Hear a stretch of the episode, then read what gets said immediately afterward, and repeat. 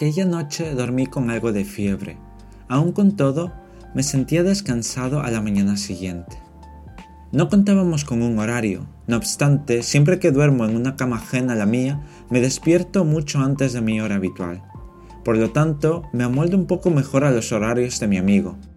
Dicho eso, bajamos a desayunar y mientras lo hacíamos, planificábamos las actividades del día. Sin embargo, decidimos ir al centro de la ciudad e improvisar. Al ser una ciudad pequeña, intuimos que todo estaría ubicado en esa zona. Por el camino nos encontramos con diferentes iglesias y conventos con una arquitectura cristiana más acentuada, diferentes a las que estoy acostumbrado a ver en mi ciudad. Seguimos una de las vías principales y llegamos a la plaza donde estuvimos la noche anterior. La rodeamos hasta llegar a un museo del que no sabíamos qué esperar.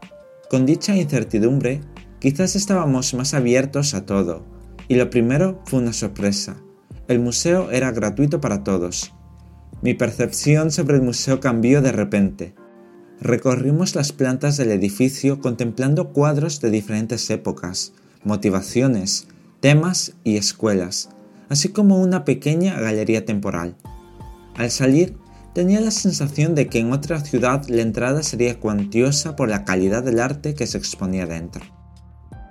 Continuamos nuestro camino al mismo centro de la ciudad, a la Plaza Mayor de Ciudad Real, donde paramos en una cafetería de toques antiguos. A todo esto, mi resfriado mejoraba y empeoraba a ratos, pero estaba decidido en no dejarme vencer por las molestias y hacer todo lo que queríamos. Aunque no voy a negar que esa pausa para el café me vino muy bien. Salimos por una de las calles de la plaza en dirección al parque principal, nuestra idea era dar un paseo corto y entrar al Museo del Quijote. Por suerte llegamos al último pase de la mañana y pudimos ver todo el museo sin tanta prisa antes del cierre de la hora de la comida.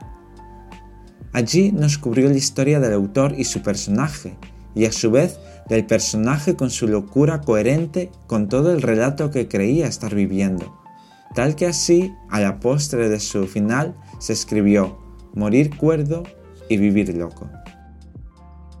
Volvimos a la zona central guiados por el móvil, en busca de un restaurante, y tuvimos mucha suerte al encontrar uno con terraza cubierta, junto a una plaza con encanto. Otra vez, la pausa de la comida me sentó muy bien para descansar. Mi estado no había mejorado a lo largo de la mañana. Decidimos volver al hotel a descansar y seguir buscando planes, el más inmediato, encontrar un sitio para merendar. Aunque mi estado no era favorable, no tenía sueño, por lo tanto, mientras aguardábamos la hora de la merienda, veíamos alguna serie o vídeos en la tablet. Era de los pocos momentos en los que podíamos relajarnos en el hotel. Poco después nos dirigimos de nuevo a la plaza del día anterior, para ver si había alguna mesa interior en la cafetería que habíamos buscado. Menos mal nos ubicaron en una mesa cercana a la barra. El lugar en sí mismo me agradó mucho, y el café y postres estaban deliciosos. A continuación, caminamos hacia la Plaza Mayor para observar un espectáculo sobre el Quijote. Al estar en una ciudad de la Mancha, era de esperar las menciones por casi todos los espacios. Además, siendo una ciudad relativamente pequeña, me asombró la cantidad de lugares de reunión y ocio, donde la vida se sucede día tras día.